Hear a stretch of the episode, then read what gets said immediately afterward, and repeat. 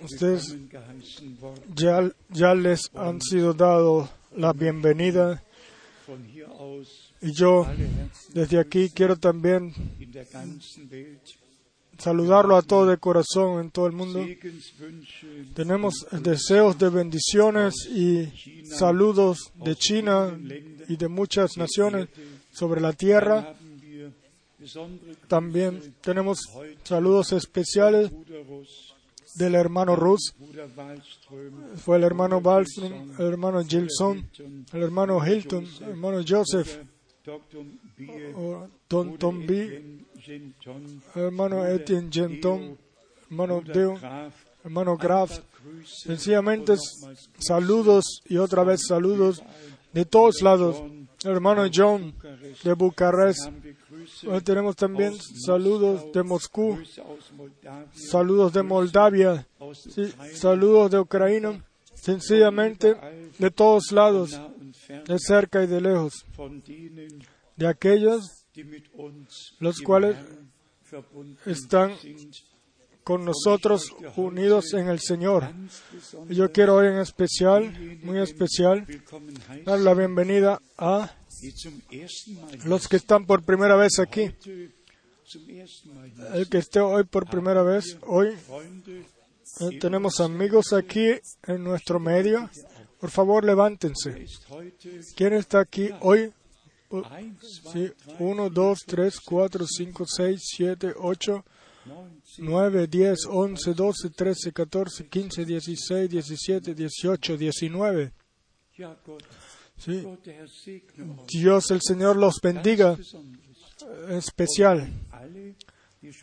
Y después, entonces, aquellos los cuales tenían tiemp- mucho tiempo sin venir, Dios los bendiga también. Y hoy tenemos un eh, autobús completamente lleno de Eslovaquia. 250 Por lo menos 1.200 kilómetros viajaron ellos. Dios los bendiga en forma especial. Y después tenemos hermanos y hermanas de Italia. Y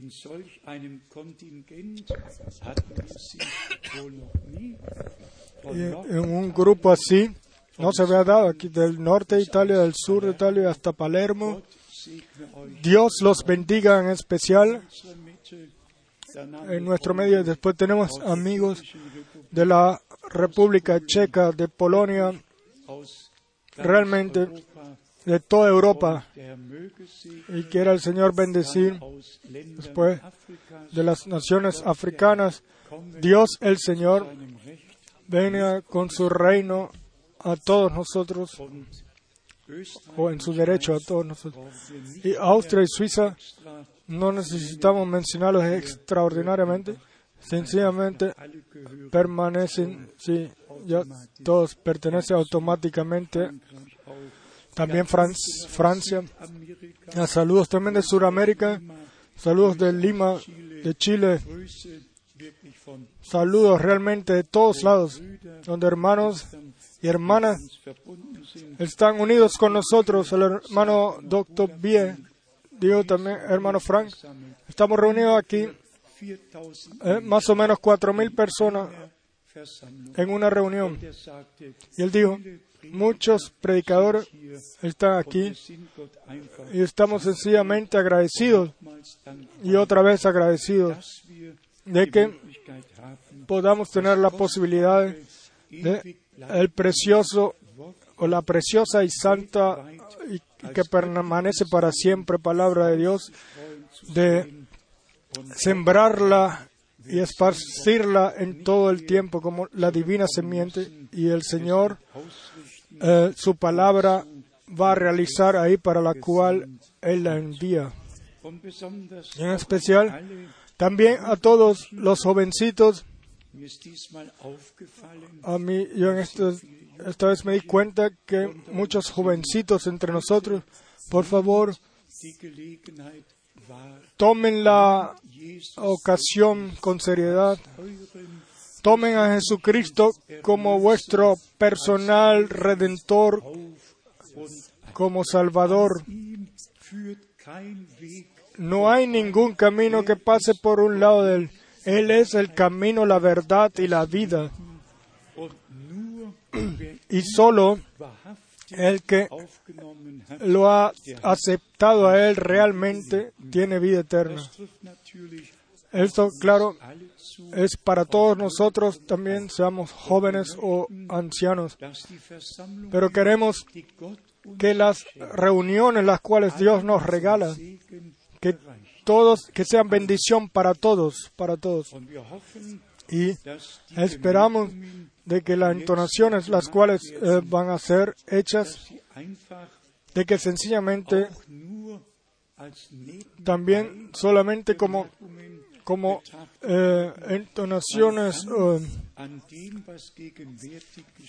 eh, rápidas sean tomadas. Nosotros no podemos pasar por un lado de todo lo que está sucediendo ahora. El mundo está en una crisis, la iglesia en una crisis, Israel en una crisis, todo y otra vez todo está en una crisis. Y a la iglesia solamente puede ser ayudada por Dios. Y por esto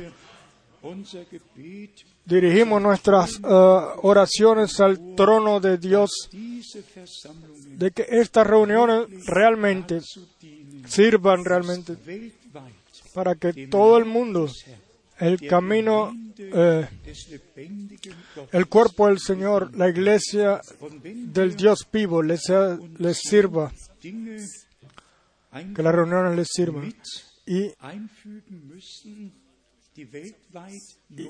y sind, hay cosas que tenemos que también añadir, las cuales son necesarias mundialmente, quizás no aquí para nosotros, pero en alguna forma en el mundo. Y eso lo hacemos solamente para servirle a todo el completo cuerpo del Señor. Y nuestros traductores les deseamos gracia, les deseamos gracia de Dios y que Dios esté con usted y les dé las fuerzas para que consigan las correctas palabras. Ustedes seguramente se han dado cuenta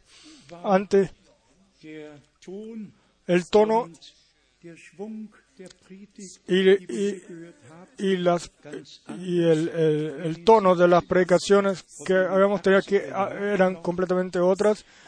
Y en los setentas también pero desde que es traducido es sencillamente necesario de que los traductores entiendan cada palabra cada oración o frase para que ellos lo puedan transmitir a otros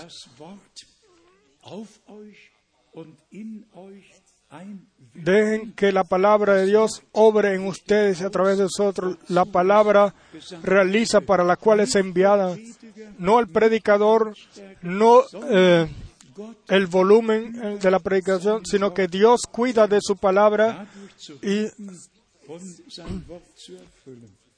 y es para hablar a través de ser llenos y cumplir su palabra. Lo que trata de los acontecimientos actuales,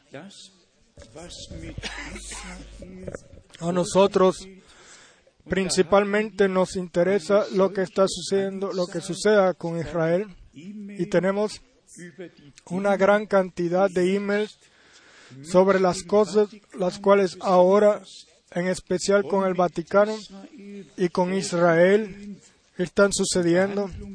Las, los, eh, no con la región, no con el gobierno, no el gobierno de Israel, sino con el rabino más ah, alto y el Vaticano, de los cuales el gobierno ni siquiera todavía sabe que, han- que están tomando lugar esas conversaciones. Y ahora agárrense duro. Ahora se está hablando del monte Sión. Y sobre el monte de Simón, de Sión, hay un, una casa o un edificio especial, el cual es conocido como el último, donde la última Santa Cena fue hecha y ahí ha sido festejada ahora la Santa Cena y todos los que estuvieron con nosotros en Israel eh, todavía hoy están eh, conmovidos de que justo en ese sitio se cantó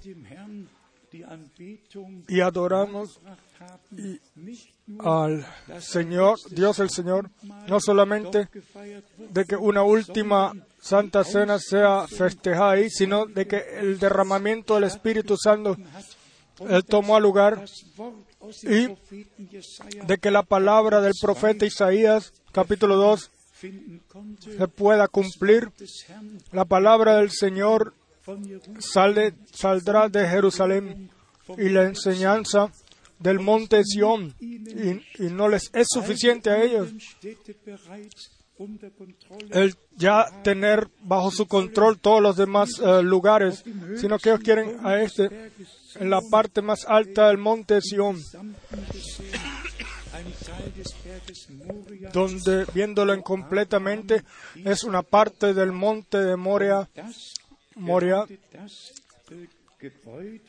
donde estuvo Abraham, Isaac y ellos entonces 30. y ya el 30 de abril debe de ser eh, o ya debió haber sido eh, firmado y aquí dice en el título el control de Israel sobre el monte Sión está en peligro. Y después vienen todos los otros títulos. Diez años de conversaciones deben de, ser eh, terminados y es realmente eh, informado en detalles de lo que se trata y de todo lo que debe de suceder. Sí.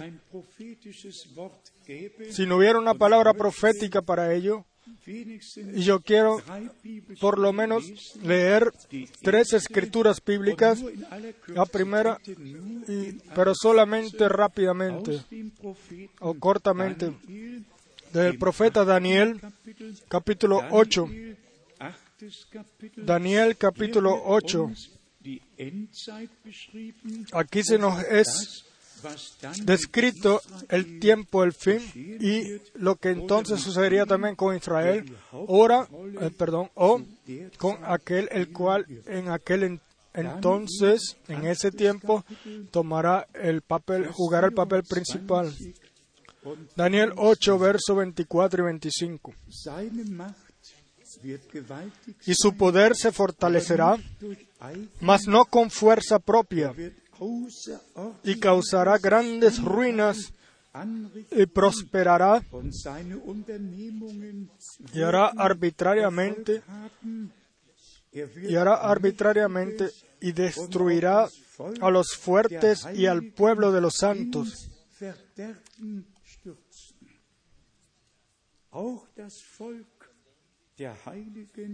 También al pueblo de los santos los destruirá. Con su sagacidad hará prosperar el engaño en su mano y en su corazón se engrandecerá y sin aviso destruirá a muchos y se levantará contra el príncipe de los príncipes, pero será quebranta- quebrantado, aunque no por mano humana. Daniel 9, Daniel 9, Daniel 9, Daniel 9, Vers 27, verso 27. und wird Y por otra semana confirmará el pacto con muchos. A la mitad de la semana hará cesar el, el sacrificio y la ofrenda. Después, con la muchedumbre de las eh, abominaciones, vendrá el desolador, hasta que venga la consumación y lo que está determinado se derrame sobre el desolador.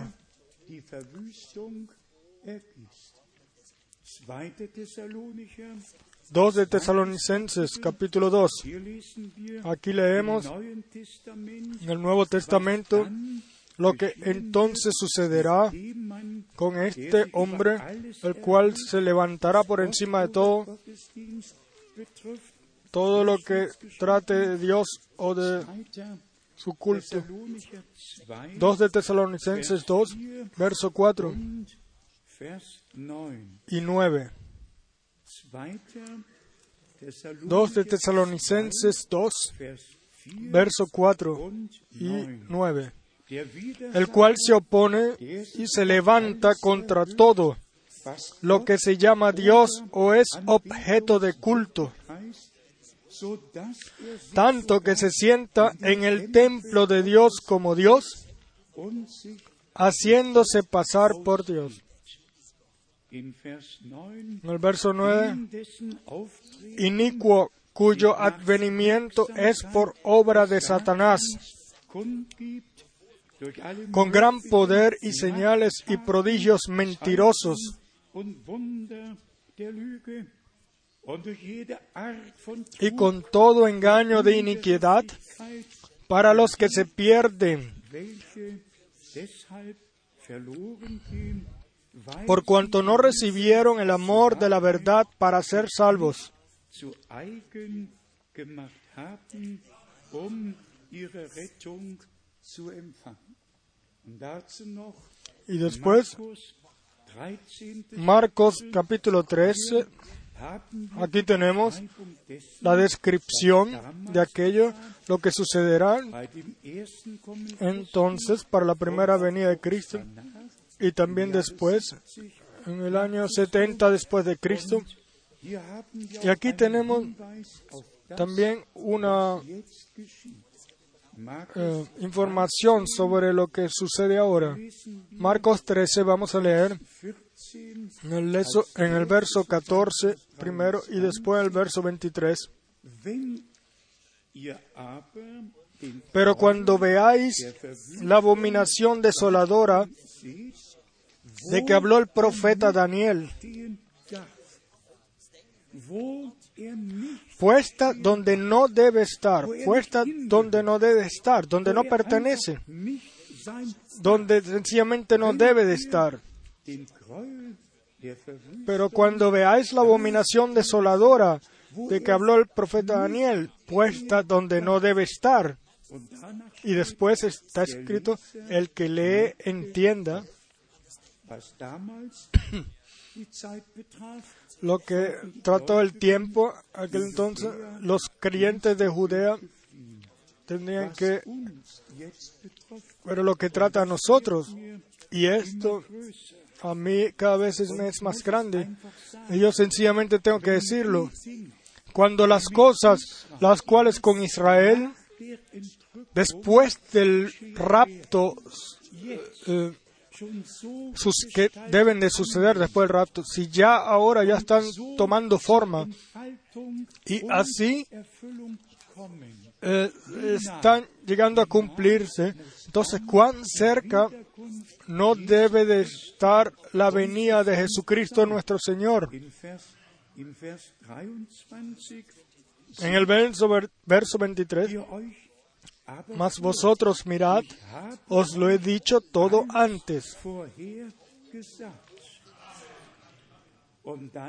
Y después, von Vers 33 a partir del verso 33, einfach ganz gewaltig. sencillamente tremendo. Vers 33 A partir del verso 33, haltet mirad, velad y orad. Y para que todos sepan que esa escritura bíblica no tiene que ver no fue dirigido a aquel entonces, sino a hoy, ahora. Vers 28 Entonces solo necesitan leer el verso eh, 28 Feigenbaum de Marcos 13 sobre el árbol de higuera. De la higuera aprender la parábola. Cuando ya su ra- rama está tierna, etc. Y nosotros sabemos que ya el, auf 100 el árbol de higuera ya ah, está tierna su rama, etc. El pueblo de Israel fue eh, recolectado o regresado de, muchas naciones y está otra vez en su tierra. Y aquí dice entonces, mirad, velad y orad, porque no sabéis cuándo será el tiempo, porque no sabéis cuándo será el tiempo, pero mirad, velad. Y orad, preparaos, porque cuando veáis que todo esto suceda,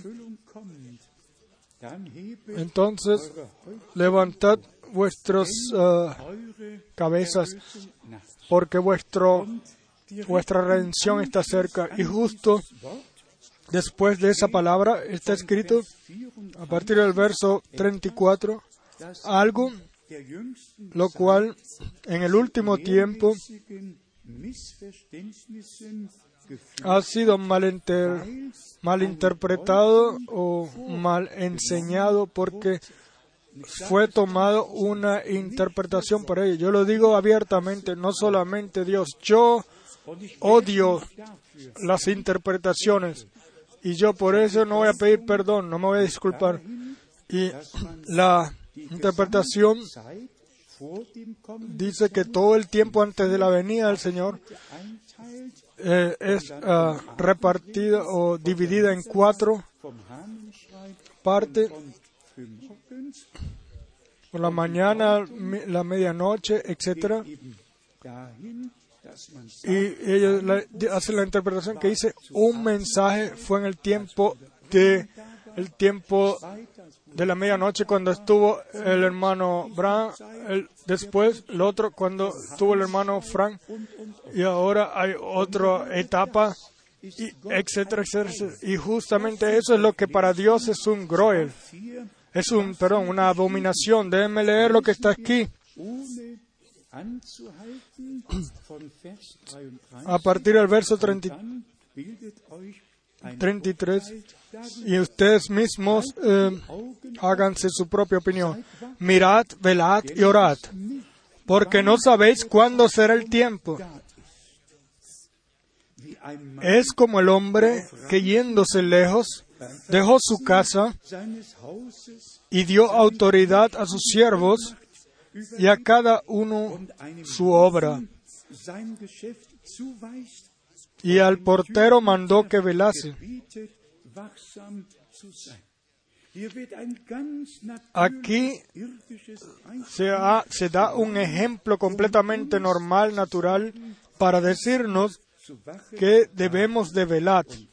Y después, en el verso 35, velad, pues, porque no sabéis cuándo vendrá el Señor de la casa, si al anochecer o a la medianoche o al canto del gallo o a la mañana. Para, entonces aquí no se trata de un mensaje en el tiempo de la noche o un mensaje en el tiempo de la medianoche, ni tampoco en una, eh, de otro mensaje, sino que, que, debemos tener cuidado porque nadie sabe cuándo vendrá el tiempo. Piensen en Nueva Zelanda, allá comienza el día, eh, eso es en la mañana temprano, y cuando allá, cuando allá es mañana, aquí es de noche, y cuando aquí de noche allá es mañana. Entonces, solamente, sencillamente se dice, estar preparados porque no sabéis cuándo vendrá el Señor. Aquí no se está hablando nada sobre mensaje, sino solamente de estar preparados. O si ustedes en la mañana, al mediodía, en la tarde o en la noche, cuando quiera que Él venga, estén preparados. Después en el verso 36 y 37, para que cuando venga de repente, no os halle durmiendo.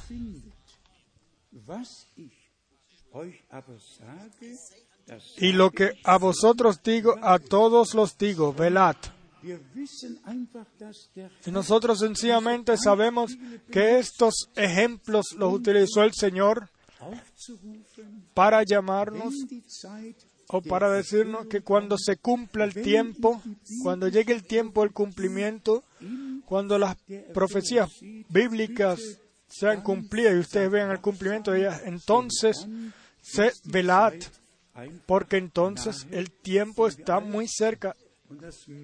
Y, y esto debe ser entonado de que Dios tiene un, sa- un santo plan de salvación y de que ese santo plan de salvación también es, eh, se realiza en Israel. Israel está en necesidad o en problema porque ellos en aquel entonces no tomaron al Señor o no lo aceptaron y por ello les llegó el problema o les vino el problema sobre el pueblo de Dios. Pero ahora Dios los ha llamado y ellos estarán en el correcto sitio, en el correcto tiempo. Y así como Dios comenzó con Israel, así también Él va a culminar con Israel. Y aunque se vea a veces muy triste, y ah, así como Dios tiene tanto eh, eh, esfuerzo con nosotros y con Israel, pero Él va a alcanzar su meta. Y pensemos no solamente en Israel y en la iglesia, sino que cada quien piense en sí mismo cuánto esfuerzo, cuántos problemas ha tenido el Señor con nosotros todos ya, ya ha tenido con nosotros todos. Y nosotros en estos días ya mirando a lo que sucedió por nosotros, nos vamos a ocupar de ello. Gólgata, la crucifixión, la resurrección, eh, la resurrección o la re- redención culminada, el gran día de la reconciliación de Dios con la humanidad. Ahora que estuvimos en Israel y visitamos toda la nación, estuvimos en el Mar Rojo y ahí eso nos recordó lo que Dios hizo cuando Él le dijo a Moisés que levantara la, la vara y, y así el mar fue dividido. Si fue aquí o fue allá, fue como está, como esto, así como está escrito, así sucedió. Y en la nación o en la tierra de la Biblia pudimos seguir las eh, huellas de Dios en el Viejo y en el Nuevo Testamento y también la eh, información sobre el Mar Negro. Si pensamos en lo que está en Ezequiel 47, de que las riquezas, las riquezas del mar muerto, y muerte significa muerte, ninguna vida, de que las, eh, eh, las riquezas del mar muerto serán más grandes que las del mm, mar Mediterráneo. Y, y, no, y que van a ser, no solamente serán sacados eh, anzuelos, sino que redes completas y, y será así cu- cuando la fuente del, del templo sea ah, abierta y esa agua que haga ah, esa agua de vida purifica eh, purifica el mar muerto y, y de eso toma cuidado Dios. Dios es el creador, Él cuida de eso, de que de un solo golpe todo esté ahí. Él dice y sucede. Y después entonces todos los demás sitios vale la pena realmente mencionarlo eh, rápidamente. Todos los demás sitios, sea el monte del olivo, y entonces después pensamos en el eh, profeta Zacarías, el cual eh, profetizó que el Señor vendría y pondría sus pies en el monte del olivo, etcétera. Y si uno baja hacia Getsemaní, eh, entonces uno se transporta a los evangelios donde nuestro Señor caminaba, lloraba y decía, dejad pasar si es posible este, esta copa de mí, pero que no se haga mi voluntad, sino tu voluntad. Eh, si él, eh, si esa copa hubiese pasado por un lado de él, nosotros la hubiésemos tenido que tomar. Pero como él la tomó, por eso nosotros podemos tomar la copa de la bendición, de bendición. Y en especial, en especial fue muy bendecido en el jardín de la tumba. Y si vemos perdón, en el Evangelio de Juan, capítulo 20, cerca del lugar de la calavera había un jardín y ahí se encontraba una tumba en la cual todavía nadie había sido puesto. Entonces es una cosa, pero el estar ahí en ese sitio y, uno ve a Golgata y sigue un poquito más hacia abajo en el jardín y uno ve la tumba abierta, eh, vacía. Sí, Él resucitó, Él vive. ¿A dónde? ¿Por qué buscáis al vivo entre los muertos? Como ya lo he dicho frecuentemente, hemos sido redimidos. El precio ya ha sido pes- pagado. El gran día de la reconciliación de Dios con la humanidad ya tomó lugar. El que se pierda, entonces se pierde por su propia responsabilidad. Él no necesita de quejarse ante Dios. El que pasa por un lado de lo que Dios ha hecho por nuestra redención y lo que Él nos ha regalado por gracia. Y piensen eh, una cosa más, no con oro ni plata como Pedro escribió, sino con la preciosa sangre del Cordero de Dios. ¿Y que leemos? im 3. Mose en, en Números capítulo 17 a partir del verso 1, perdón, en Levíticos, de que el, la vida del cuerpo está en la sangre y por eso sus, él tuvo, el, o se tenía que llevar el, la sangre como em, expiación al altar. Y de que leemos en Hebreos que nuestro Señor, como sumo sacerdote, con su propia sangre fue al lugar santísimo celestial. Y así el, la redención eterna eh, culminar. Ahí no, no se puede cambiar nada. Ahí nunca más se va a poder cambiar nada. Una redención eterna nos la ha regalado Dios. Y, y la vida eterna, por gracias, nos la ha dado. Entonces tomemos lo que Dios, por gracia, nos ha dado. Lo que Él vio por nosotros desde antes de la fundación del mundo. Porque piense un momento, desde antes de que existiera el mundo, desde antes de la fundación del mundo, Dios hizo ya su consejo, el cual Él a través del tiempo lo ha, ha realizado y Él en aquel entonces lo hizo. Y entonces Él te metió a ti y a mí ahí de que nosotros seamos de su propiedad eternamente por gracia. No religión, sino vida eterna. Dios nos regaló en Jesucristo nuestro Señor. En el Apocalipsis 19. capítulo 19 lesen wir, leemos. Realmente todo de lo que se trata. O sea, y esto lo debemos de entonar también. O sea, de nuestra preparación para ese día glorioso, el cual ya está muy cerca. 19, Apocalipsis 19, die Verse 7 los versos 7 al 9. man eigentlich Realmente uno las debía de leer nuevamente cada vez.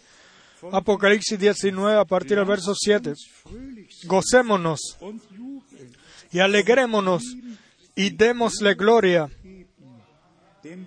porque han llegado las bodas del Cordero y su esposa se ha preparado. Queremos estar ahí cuando esto se cumpla. Queremos estar eh, goz- gozosos y, y ale- y contentos. y queremos pertenecer a ese grupo, el cual fue hecho digno de vivir en la gloria el- o festejar en la gloria la cena de las bodas del Cordero, que es digno de ser la novia del Cordero. Hermanos y hermanas, yo espero de que ustedes lo tomen de corazón. Novia del Cordero. Antes de que Abel llevara el sacrificio y, y inmolara a un cordero, Dios, el Señor, inmoló a dos, a dos corderos y con ello eh, cubrió a, an o vistió a Adán y a Eva. Desde el principio fue, estuvo en el plan de Dios de que un cordero, o sea, el cordero de Dios, muriera y diera su sangre y vida por nosotros. ¿Qué sucedió cuando el pueblo de Israel salió, salió de Egipto? Cada familia, cada familia tenía que eh, inmolar a un cordero y la sangre tenía que ser puesta sobre eh, en los postes de la puerta para que el ángel de la muerte pasara por un lado. Y Dios el Señor dijo, An cuando vea la sangre pasaré por un lado y no les haré daño. Y si el Señor nos ve bajo su sangre, si el Señor nos ve bajo su sangre, como pueblo del nuevo pacto, hermanos y hermanas, Satanás, él no puede hacer nada. El ángel de muerte no puede hacer nada. Estamos bajo la- el cubrimiento de la sangre. Él puede estar rabioso, puede hacer ruido como un león hacer, pero tocarnos, o nuestra alma no la puede tocar él.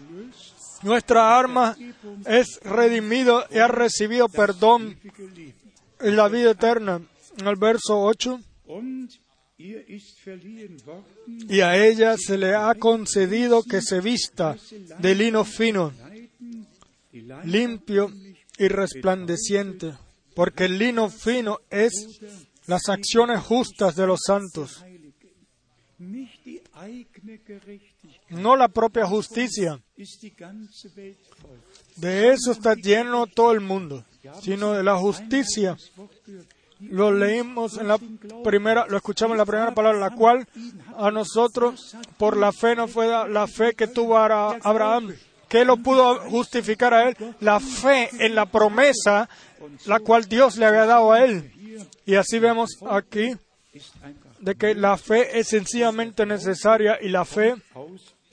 Viene de la predicación. Vers 9, Después en el verso 9, mir y el ángel me dijo, escribe, bienaventurados los que son llamados a la cena de las bodas del Cordero.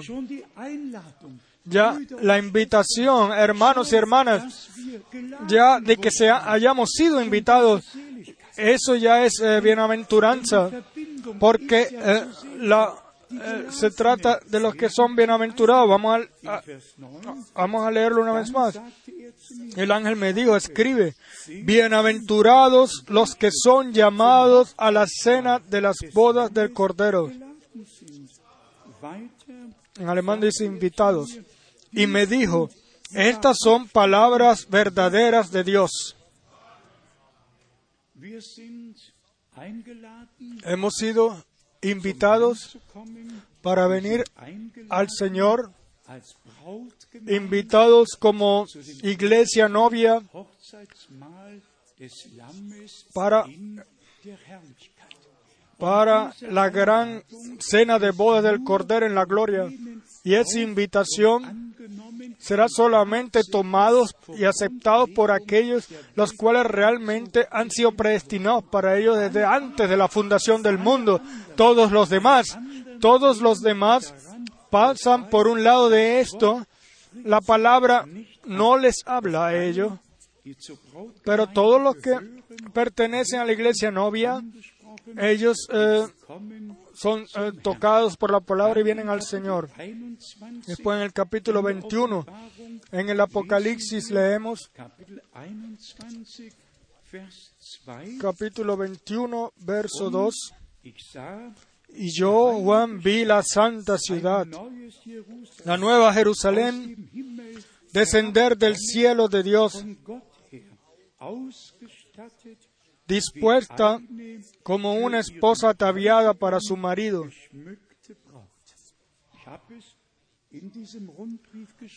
Yo lo escribí en este en esta eh, carta circular, el cual, según escuché, ya está traducido y está puesto aquí también en francés y en inglés. Eh, lo escribí, ahora es el tiempo de, de real, de la real preparación de la iglesia de Jesucristo, iglesia novia de Jesucristo. No es necesario que nos eh, ocupemos de otros, sino de cómo estoy yo parado ante Dios, de que realmente esa preparación lo debemos de vivir por gracia. Y en relación a ello es absolutamente necesario de que digamos o que mencionemos de que permanezcamos en la palabra, permanezcamos en la palabra y de que en ninguna forma seamos sacados de la palabra, sino que como nuestro Señor en el Evangelio de Juan 15 dijo, si permaneciereis en mí y mis palabras permanecieran en vosotros. Y, y de esto se trata ahora. Y como ya lo hemos dicho, tenemos eh, eh, problemas con los hermanos, los cuales se salen was de la palabra. Y después yo les digo lo que sucedió. Entonces, ya no es más la, la predicación de la palabra, sino que ahora solamente se habla. O es eh, una hablar. Lo voy a leer en 2 de Timoteo, capítulo 2. zweites Kapitel. 2 de Timoteo, capítulo 2. Kommen wir wirklich, Y ahora realmente venimos, sí, tenemos que llegar a ese punto en el cual todos los que ahora anuncian la palabra de Dios, ellos mismos permanezcan en la palabra de Dios y no sacar nada de ello, no salir nada. de ello. Y, y, y tampoco guiar a la novia a salir de la palabra. 2. Timotheus, 2 de Timoteo, capítulo 2, Und hier haben wir y aquí tenemos genaue Beschreibung. 2. Timotheus 2, la descripción exacta 15. a partir del verso 15 y, hasta el 18. Seid eifrig Procura con diligencia presentarte a Dios aprobado,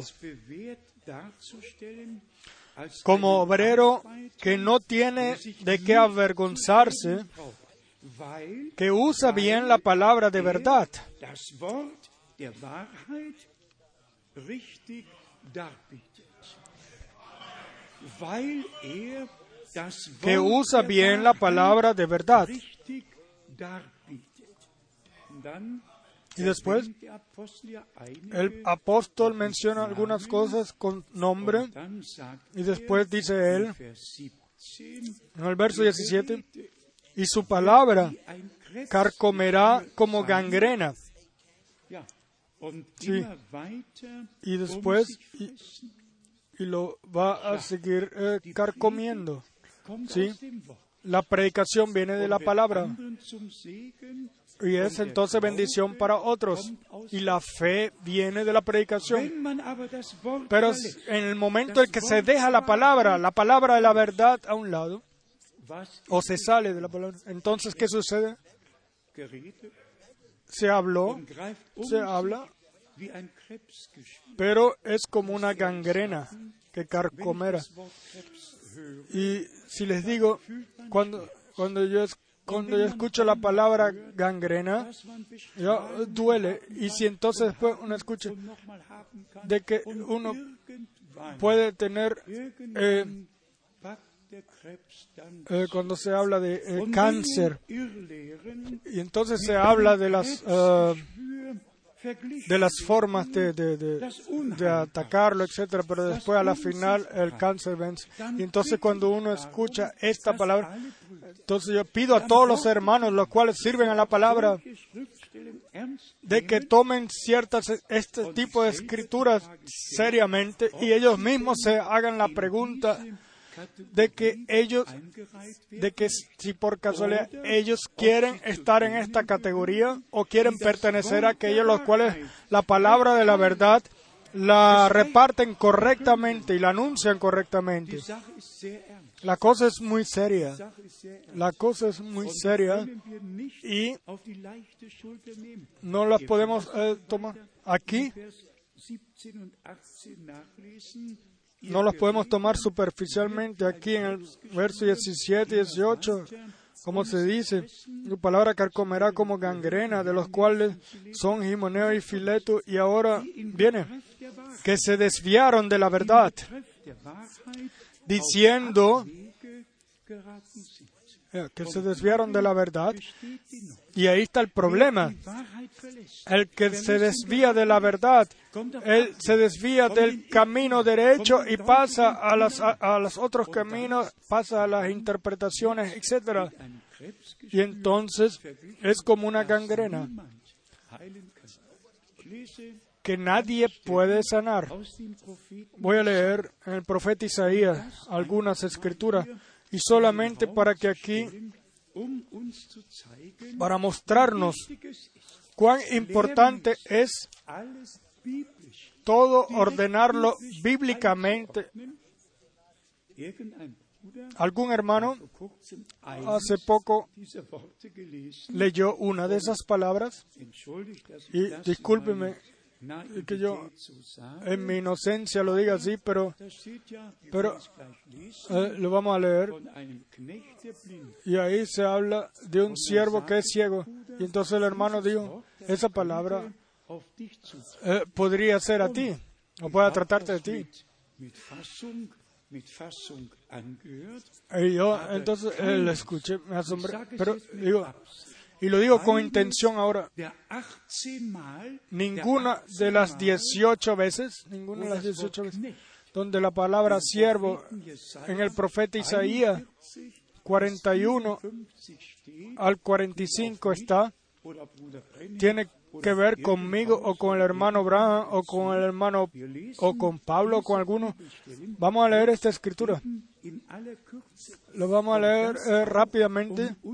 Y eso también por nuestro hermano, el, el cual ha caído, o nuestros hermanos que han caído en problemas. Tenemos que ayudar, tenemos que servir, tenemos que, por la, a través de la predicación, a toda la iglesia y en especial a nuestro hermano extenderle la mano. 18 Vamos a leer sobre las 18 partes, las cuales en estos capítulos de 41 al 45 habla de un siervo.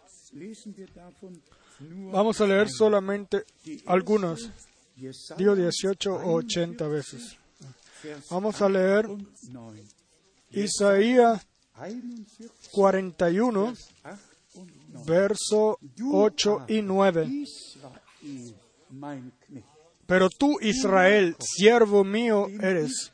Tú, Jacob, a quien yo escogí, descendencia de Abraham, mi amigo. Aquí se habla de toda Israel como un siervo de Dios, el cual tiene que llevar el mensaje de Dios, porque todas las promesas le fueron dadas al pueblo de Israel. Romanos capítulo 9. Y aquí, pero tú Israel, siervo mío eres. Y después en el verso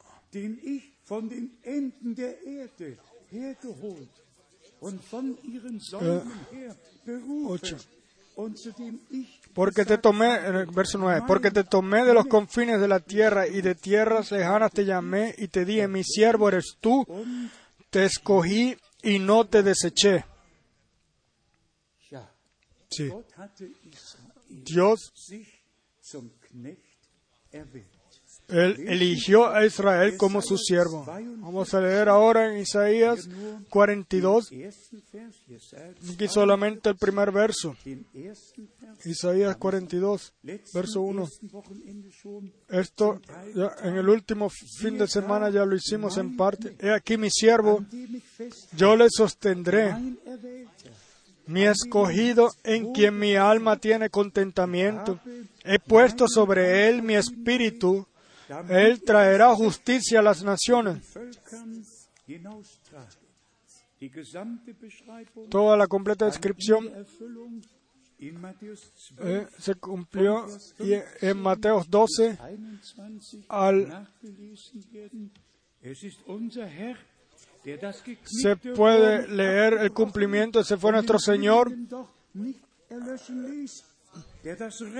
el cual no quebró la caña cascada, ni, ni apagó el pabilo que humeare. Y como aquí está escrito en el verso 4, y después en Isaías 43, verso 10, leemos, vosotros, aquí otra vez es metido completamente Israel. Aquí dice, vosotros sois mis testigos, dice el Señor, y mi siervo que yo escogí, para que me conozcáis y creáis y entendáis que yo mismo soy. Antes de mí no fue formado Dios, ni lo será después de mí. Yo, yo el Señor, y fuera de mí no hay quien salve. Isaías 44, a partir, a partir del verso 1 al 3. Ahora pues, oye Jacob, siervo mío, tú Israel, a quien yo escogí. Así dice el Señor, hacedor tuyo, y el que te formó desde el vientre, el cual te ayudará. No temas, siervo mío Jacob, y tú, Jesurum, a quien yo escogí. Y después el verso 3. Porque yo derramaré aguas sobre el sequedal y ríos sobre la tierra árida. Mi espíritu derramaré sobre tu generación y mi bendición sobre tus renuevos.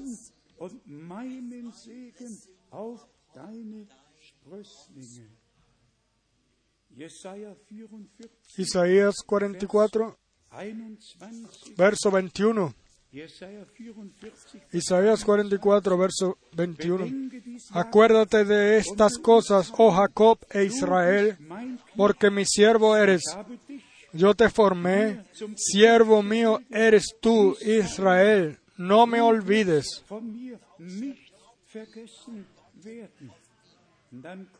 Y después vienen las promesas en relación a nuestro Señor y Redentor. En Isaías 49, versos 5 y 6 leemos, Ahora pues dice el Señor, el que me formó desde el vientre para ser su siervo,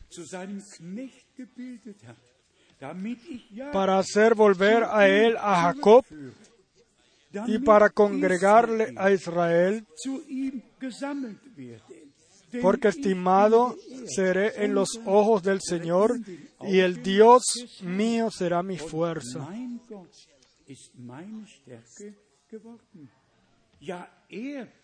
Dice, poco es para mí Dice, poco es para mí que tú seas mi siervo para levantar las tribus de Jacob y para que restaures el remanente de Israel. También te di por luz de las naciones, para que seas mi salvación hasta lo postrero de la tierra.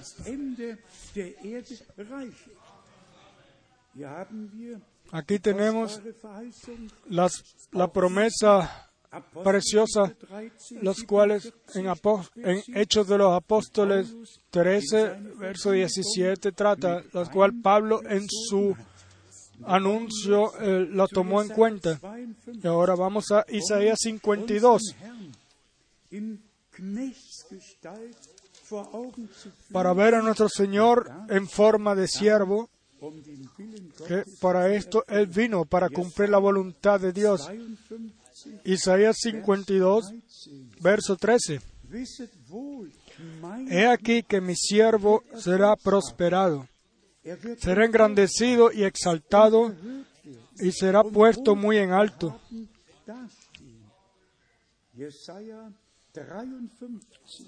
Isaías 53, verso 10 y 11. Con todo eso, el Señor quiso quebrantarlo, sujetándole a padecimiento cuando haya puesto su vida en expiación por el pecado, verá linaje, vivirá por largos días, y la voluntad del Señor será en su mano prosperada. Verso 11. Verá el fruto de la aflicción de su alma y quedará satisfecho. Por su conocimiento justificará mi siervo justo a muchos. Mi siervo, mi siervo justo a muchos. Y llevará las iniquidades de ellos.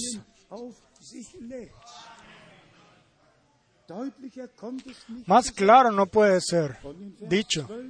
Después del verso 12. Por tanto, yo le daré parte con los grandes y con los fuertes repartirá despojos. Por cuanto derramó su vida hasta la muerte y fue contado con los pecadores, habiendo él llevado el pecado de muchos y orado por los transgresores.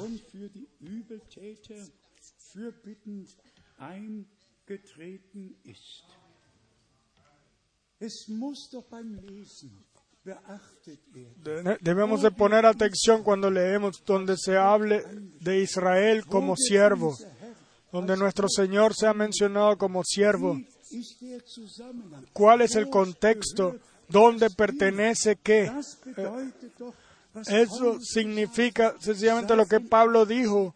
Sean trabajadores, sea un trabajador el cual reparta la palabra correctamente, sencillamente ahí donde pertenece. Y después, los en el Nuevo Testamento, los cuales eh, solamente tienen que ver con nuestro Señor. Aquí los tenemos en primero en Mateo, capítulo 12, como ya lo dijimos, en el verso 18, y después, una vez más, en el Hecho de los Apóstoles, capítulo 3, Hechos de los Apóstoles, capítulo 3, aquí nuestro Señor es una vez más hablado como, o mencionado como siervo. Voy a leerlo en Hechos de los Apóstoles, capítulo 3, verso 13. El Dios, perdón, el Dios de Abraham, de Isaac y de Jacob, el Dios de nuestros padres, ha glorificado a su Hijo Jesús, a quien vosotros entregasteis y negasteis delante de Pilato, cuando éste había resuelto ponerle en libertad. Aquí, una vez más, es mencionado eh, como siervo, en alemán decía siervo. Y ahora, Hechos de los Apóstoles 3, verso 26. A vosotros, primeramente, Dios, habiendo levantado a su Hijo, en alemán dice a su siervo, lo envió para que os bendijese, a fin de que cada uno se convierta de su maldad.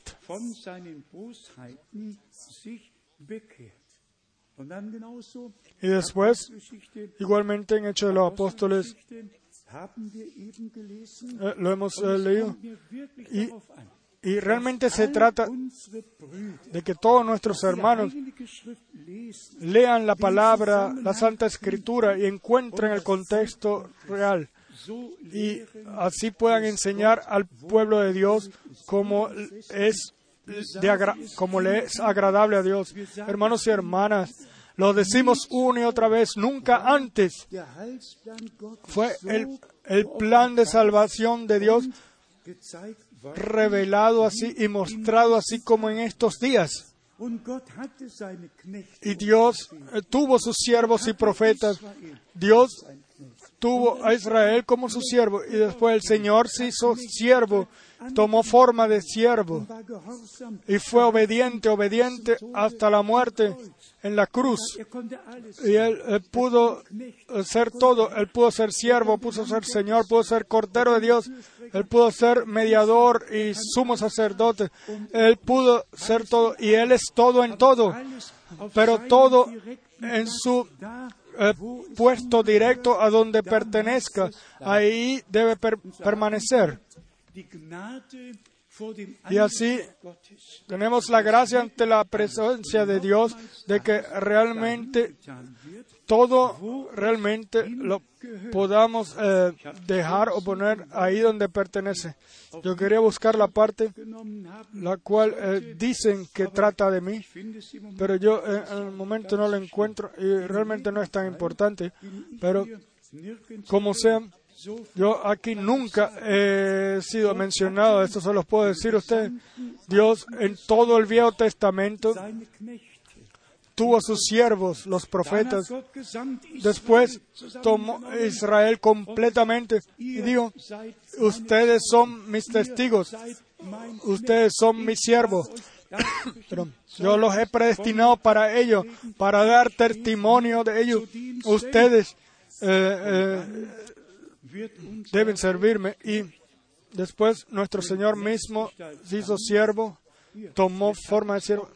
Ya, aquí sí la encontré. Isaías 42, verso 18 y 19.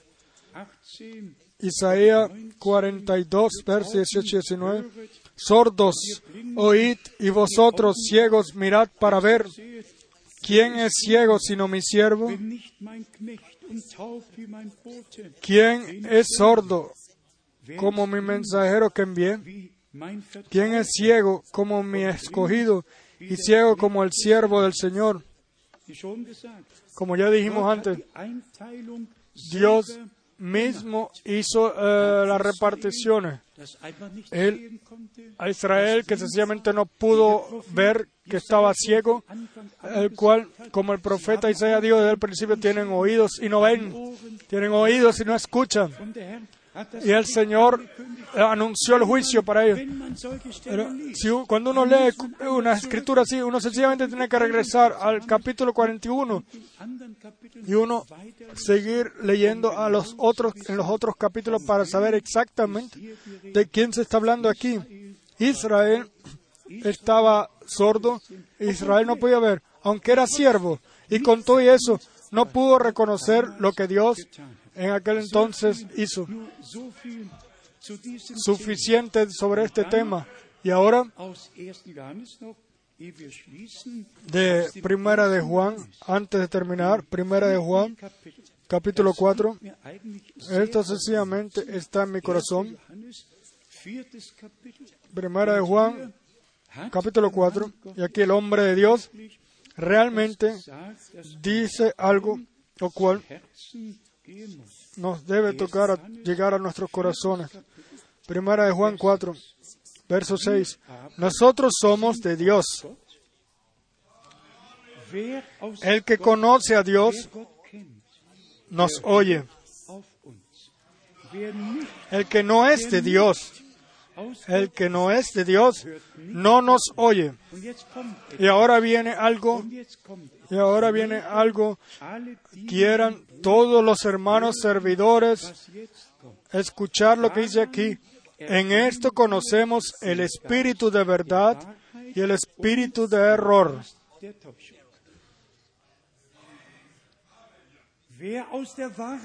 El que es de la verdad, escucha aquello, lo que el Espíritu de la verdad dice.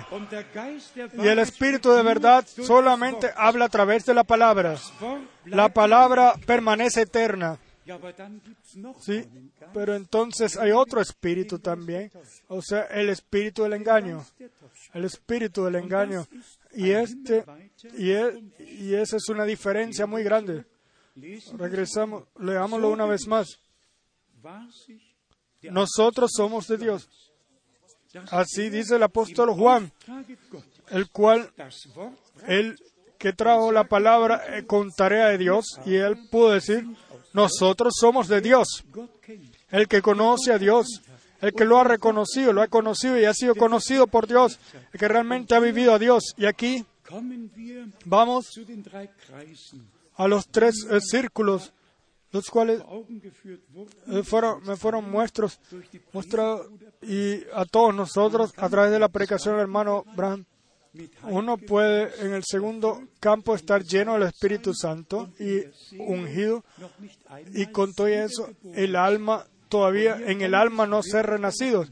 Y de esto se trata realmente, de que la obra de la gracia de Dios en lo profundo de nuestra alma tome lugar, de que una renovación, una, una, un renacimiento espiritual tome lugar para que tengamos la unión o el acceso a la palabra.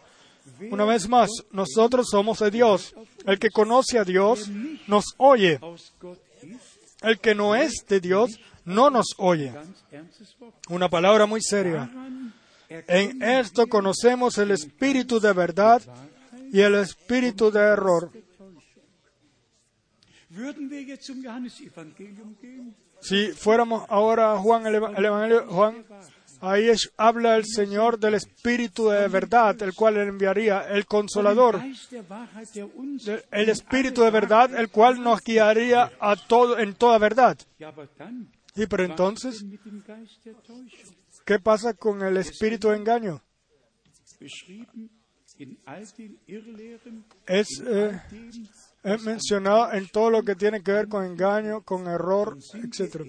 Y seamos sinceros, hermanos y hermanas y amigos, a nosotros lo que en todas las grandes iglesias, en todas las ciudades o en las iglesias de los gobiernos y todo lo que sucede en las denominaciones, eso no nos molesta. ¿Qué nos molesta? Nos molesta lo que dentro de la iglesia sucede la cual Dios ha llamado a salir afuera de todo eso. Lo que está sucediendo en todos lados, lo que está sucediendo en otros lados, sea sus problemas. Pero nosotros solamente tenemos que ver con lo que el enemigo en nuestras líneas ah, quiere hacer. Y por esto, siempre la corrección. Regresad a la palabra de Dios. Siempre a la pregunta la cual Pablo ya en Romanos 3 hizo, pero ¿qué dice la escritura?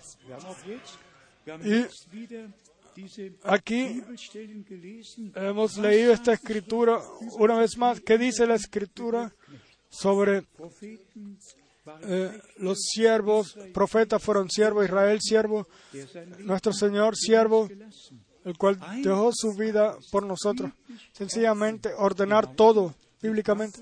Igualmente con eh, Marcos 13 sencillamente ordenar ningún, no caer ningún engaño y no darle ningún eh, campo al espíritu del engaño. Déjenme decirles esto hoy con amor y quieren algunos hermanos escuchar. El engaño comienza generalmente con las así llamadas revelaciones o privadas o revelación privada.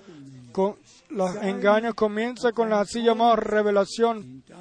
Uno tiene un sueño, el otro quizás también, quizás estas fueron unas mujeres las que tuvieron el sueño, pero sencillamente tenemos que tener cuidado, debemos de tener cuidado. En el Nuevo Testamento, ningún sueño tiene que ser interpretado porque está escrito que recibirá, recibirán revelaciones en sueños, no solamente sueños, sino revelaciones en sueños. Eh, un, sueño, el Nuevo Testamento no tiene por qué ser interpretado. La revelación tiene que estar en él. Cuando el Señor le habló a José en, en en, sueño, ¿quién lo necesita interpretar? Le dijo, toma María y muévete hacia Egipto. Y después se le dijo también, regresa, porque aquella persona que los, está, los quería uh, asesinar ya no está. Sencillamente hay que regresar a Dios. Eso no necesita ninguna revelación. Tenemos que regresar a la Santa Escritura. No puede ser de ninguna otra forma. Y por esto decimos con amor, pero lo decimos realmente con toda seriedad. Y la iglesia novia, la iglesia novia en todo el mundo tiene el derecho de escuchar solamente la verdad y solamente por el Espíritu Santo ser guiado a toda verdad. Ningún hablar, ninguna, ninguna así llamado uh, revelación.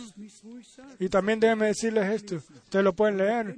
El hermano Abraham dijo, ni un sueño, ni una profecía debe de ser quitado de la iglesia o aceptado por la iglesia, al menos de que sea eh, probado por tres hermanos y dos deben de hacer, dar su, incluso firmarlo de que la cosa es por Dios. Ahí no puede cualquier persona decir eh, algún eh, sueño.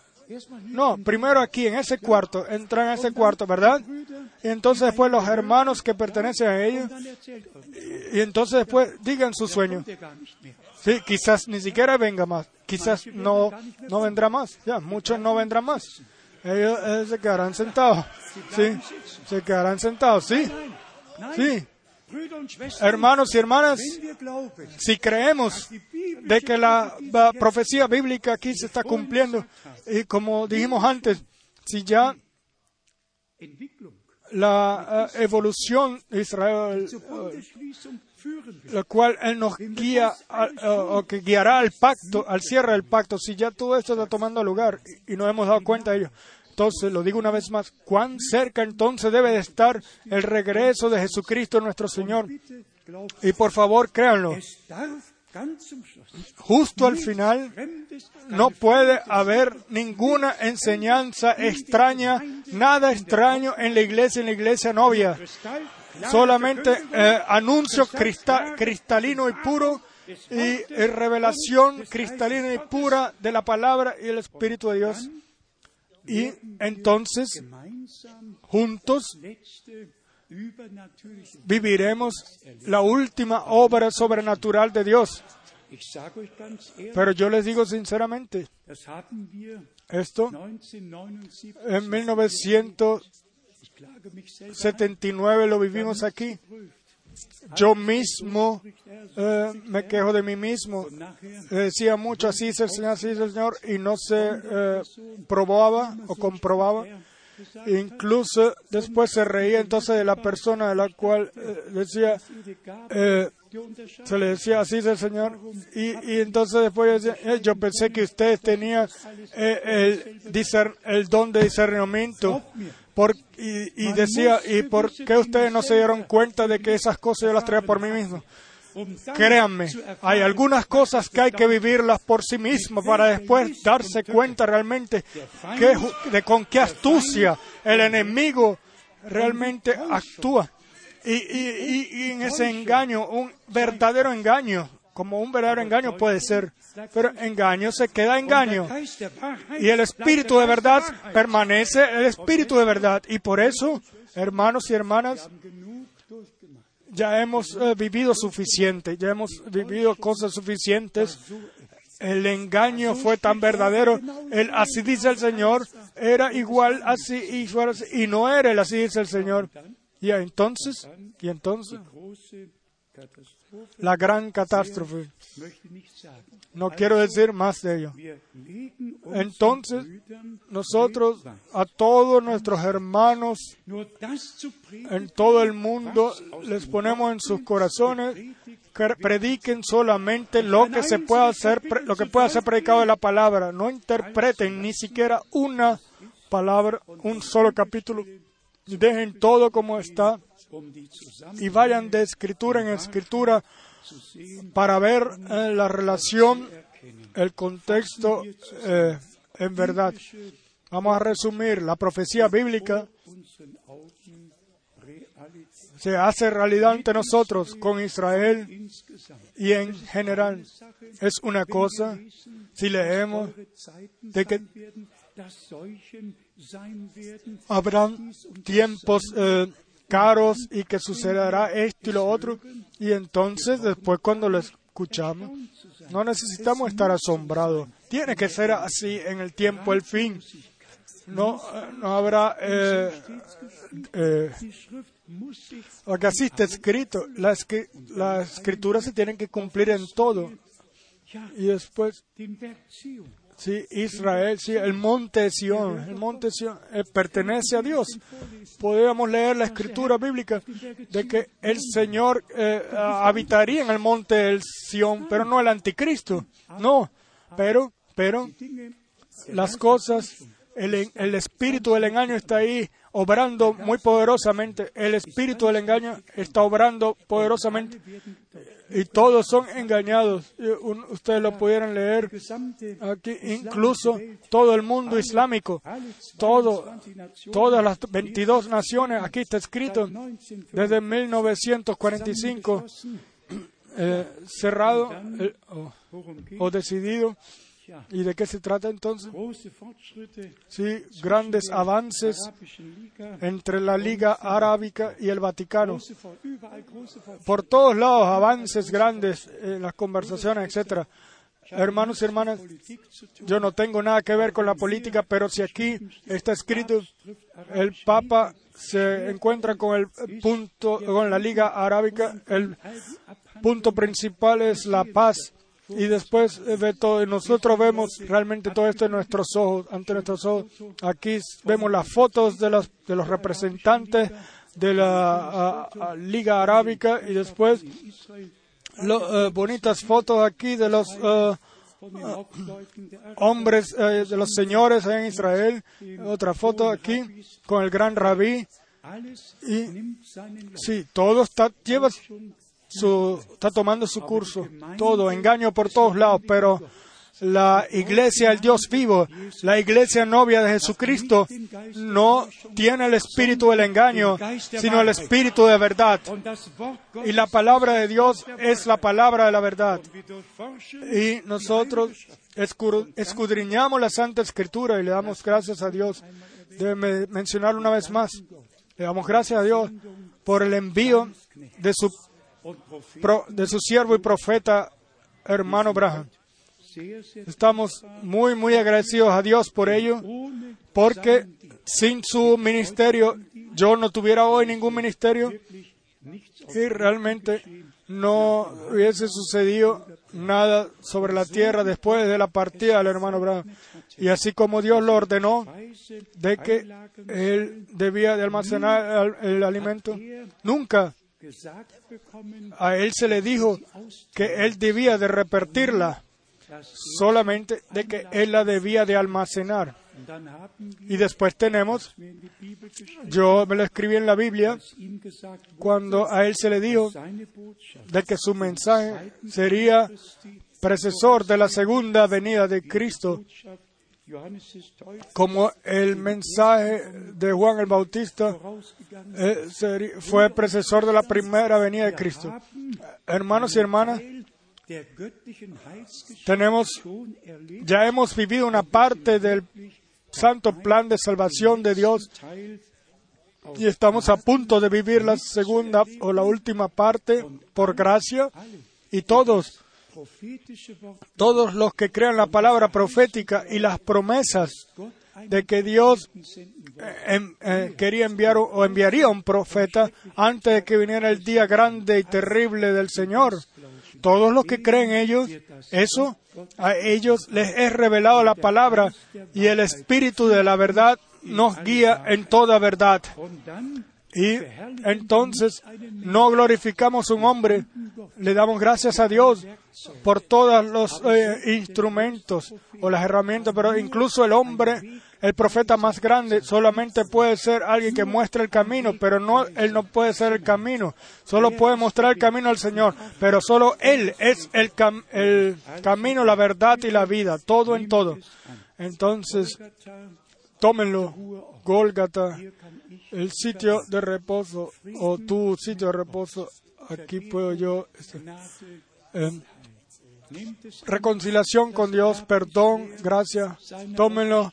la tumba está vacía, su resurrección es la garantía para nuestra resurrección. Ordenemos todo bíblicamente y, y dejemos, dejémonos ordenar bíblicamente. Yo estoy muy agradecido a Dios de corazón de que el orden divino en la iglesia es restablecido y de que el respeto por la palabra de Dios otra vez es, es puesto en el corazón de las gentes, temor por Dios, por su palabra, y después por el Espíritu Santo ser guiados en toda verdad.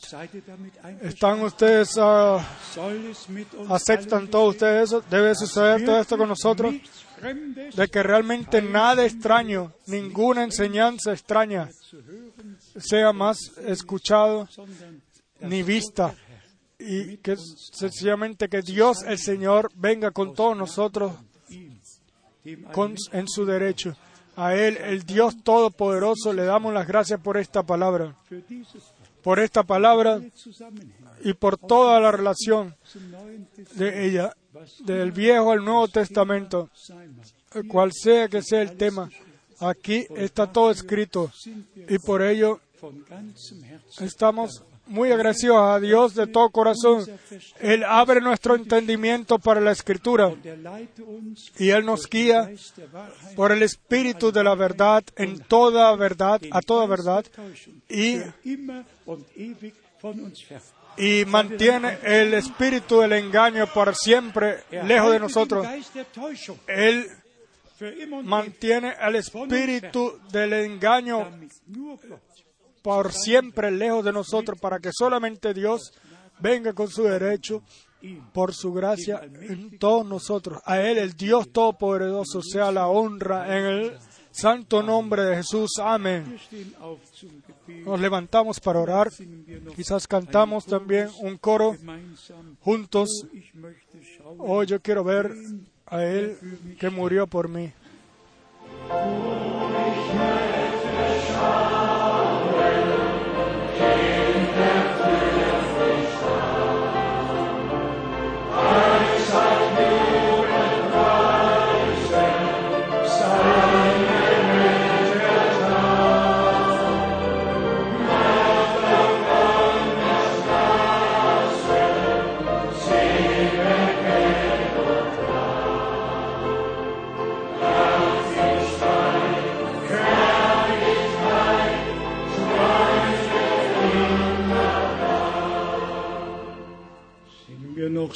Vamos a cantar también, es así como estoy. Wir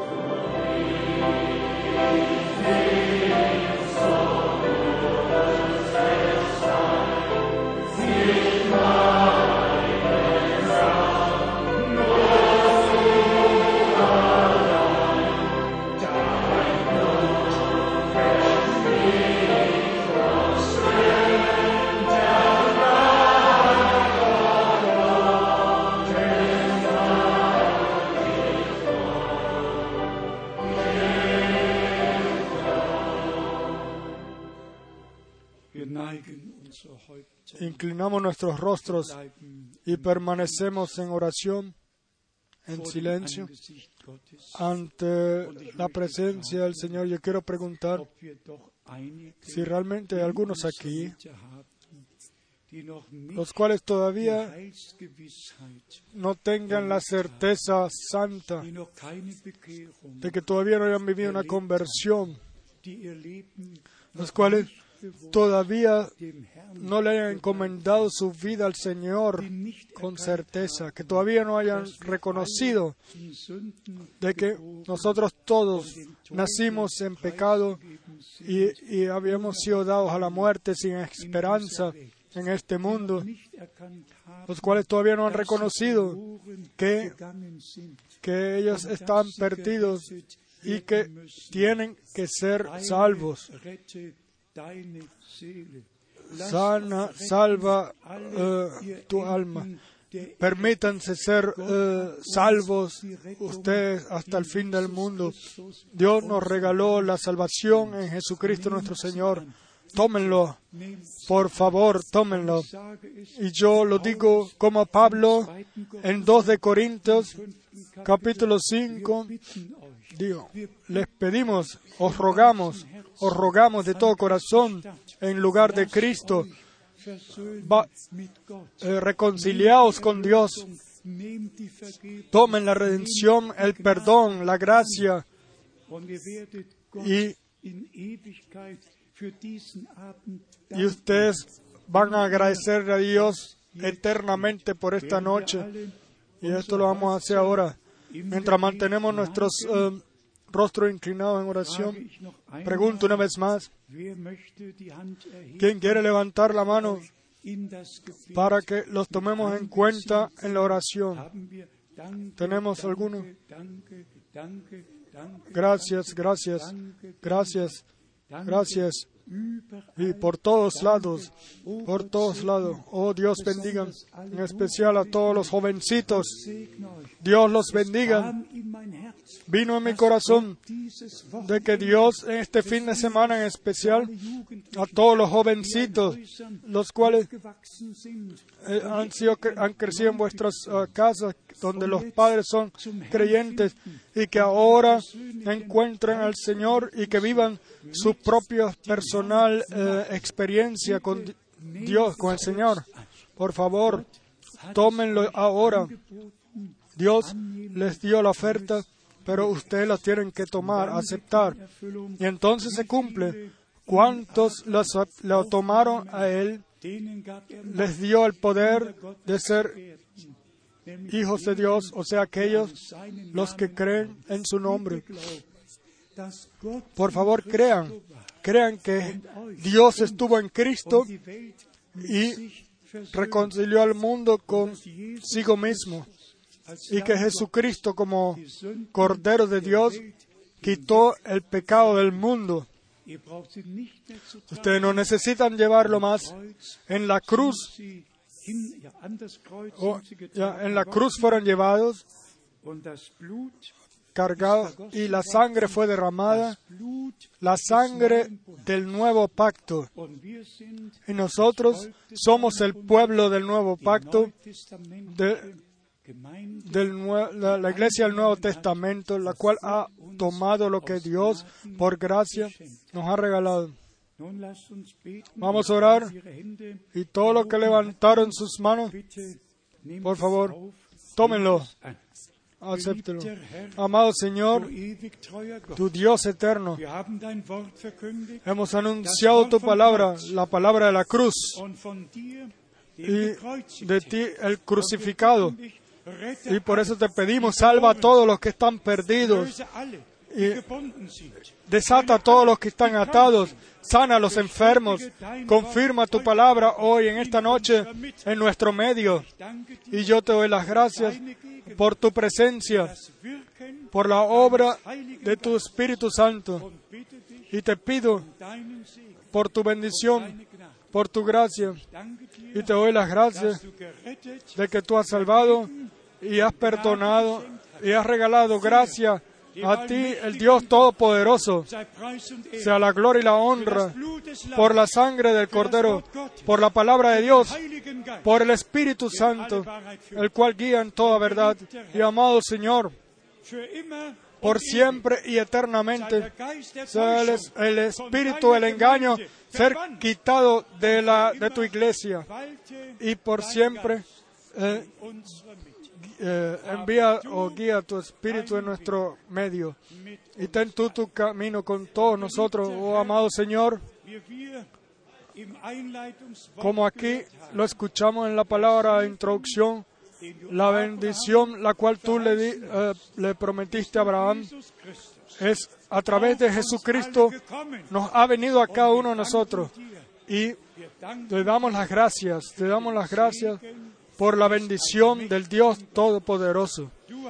Tú dijiste, yo bendeciré, te bendeciré y tú serás una bendición para muchos. Por favor, bendicen esta noche, bendicen esta noche de forma poderosa, salva, sana, eh, libera y confirma tu palabra. Aleluya. Alabanza y honra. Aleluya. Aleluya. Halleluja. Halleluja. Halleluja. Alabanza sea al Dios, el Señor. Ahora tengo una pregunta más. Está en todos nosotros, en todos nuestros corazones, no solamente tú, sino eh, toda la iglesia novia. Y de que todos los hermanos servidores vengan a unidad, de que tengamos la misma revelación, el misma, eh, hablemos el mismo idioma, la misma enseñanza, etcétera, y de que todo y otra vez todo se ha regresado al eh, estado original. No le sirve a nadie hablar sobre Efesios 4 y decir de que Dios los puso los, eh, los ministerios en las palabras, perdón, los ministerios en la iglesia, pero tienen que ser revelados. Hemos alcanzado el tiempo en el cual la palabra tiene que ser realidad, donde lo que Dios ha dicho tiene que ser realidad. Y le damos gracias a Dios de que estamos cerca y que Dios va a cumplir toda palabra y que toda promesa va a ser así como Dios, el Señor lo dijo. A Él, Dios Todopoderoso, sea la honra. Ustedes siéntense por un momento más.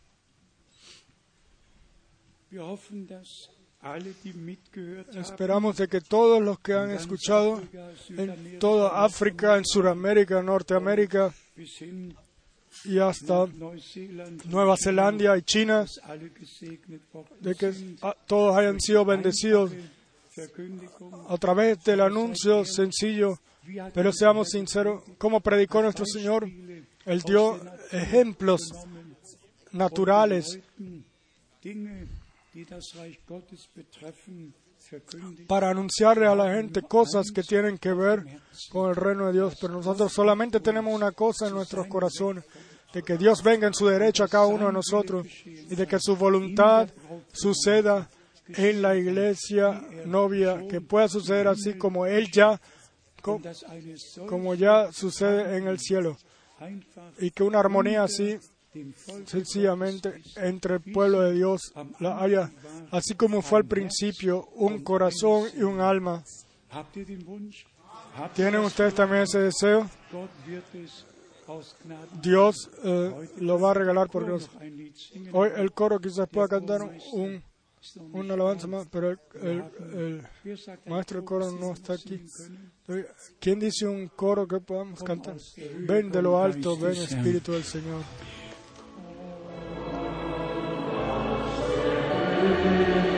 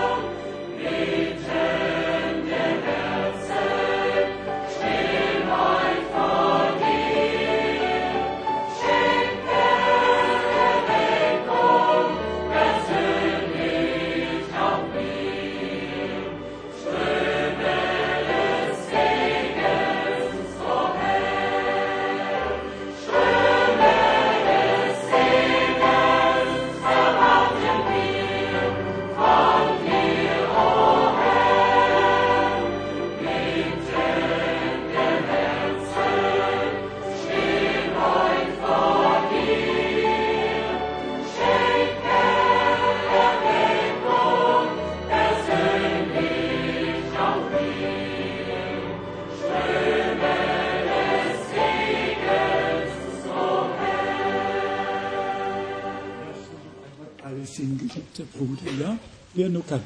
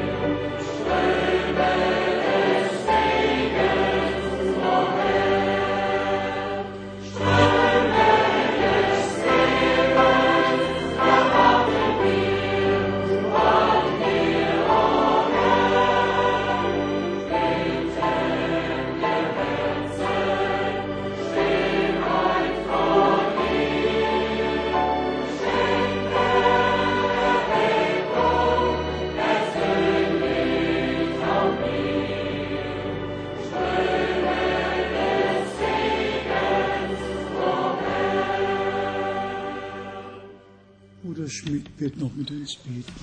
El hermano Schmidt va a orar con nosotros.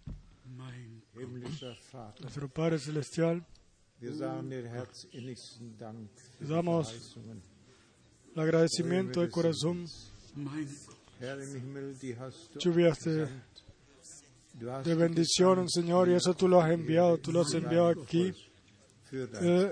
Aquí sobre la tierra, a tu pueblo, y te, así te pedimos tú, mi Señor y mi Dios, regálanos gracia a todos para que podamos entender, creerte, creerlo y darte las gracias por ello. Te damos las gracias de que tú todavía eres el mismo Y de que- y de que todo en la correcta forma, el correcto contexto y de la correcta forma nos las das. Y así te pedimos, Señor, regálanos oídos para escuchar, corazones para tomar, no solamente para escuchar, sino para escuchar atentamente y actuar según ello. Mi Dios, te doy las gracias y te pido también, Señor, venimos a ti, como ya lo dijimos, y te llevamos todo, te entregamos todo.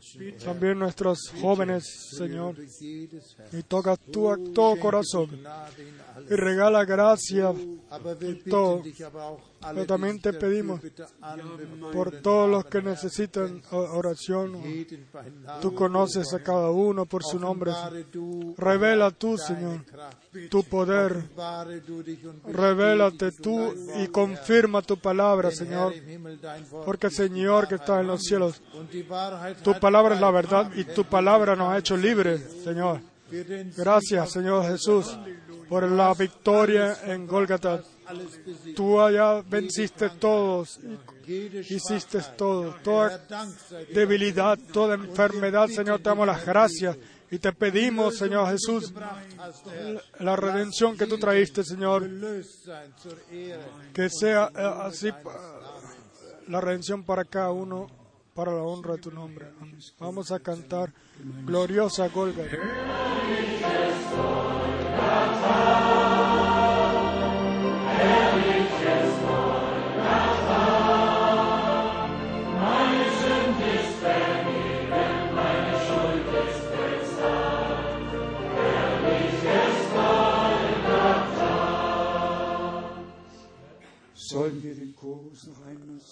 Contamos el coro una vez más.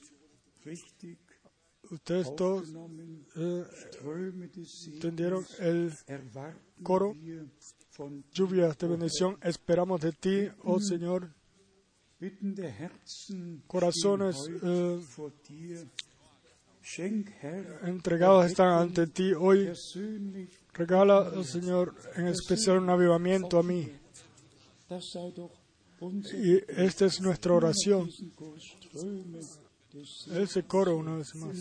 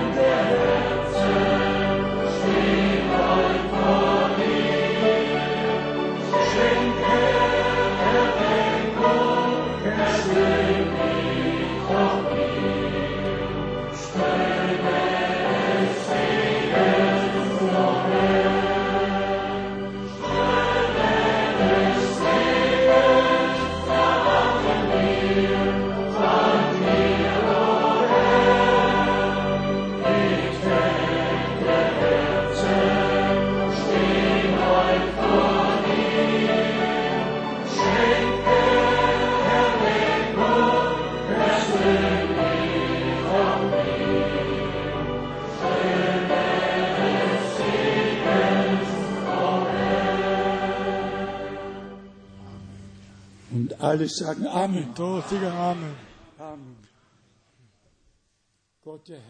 Dios el Señor levante su rostro sobre todos nosotros y nos regale su paz y su bendición. Si Dios quiere, hasta mañana. Le pedimos a todos los papás y mamás tengan cuidado de sus hijos y también sus hijos pequeños y hijos grandes, de que todos, eh, también esto en armonía, o sea, de que nadie sea eh, eh, molestado, sino que todos sean bendecidos en relación a aquello que el Señor abrió los sellos y nos hizo dignos de mirar en su consejo eterno, en el último llamado, el cual eh, he estado a la iglesia novia de poder escucharlo, creerlo, y lo vamos a cantar, tú eres digno, tú eres digno, el que quiere levantar sus manos.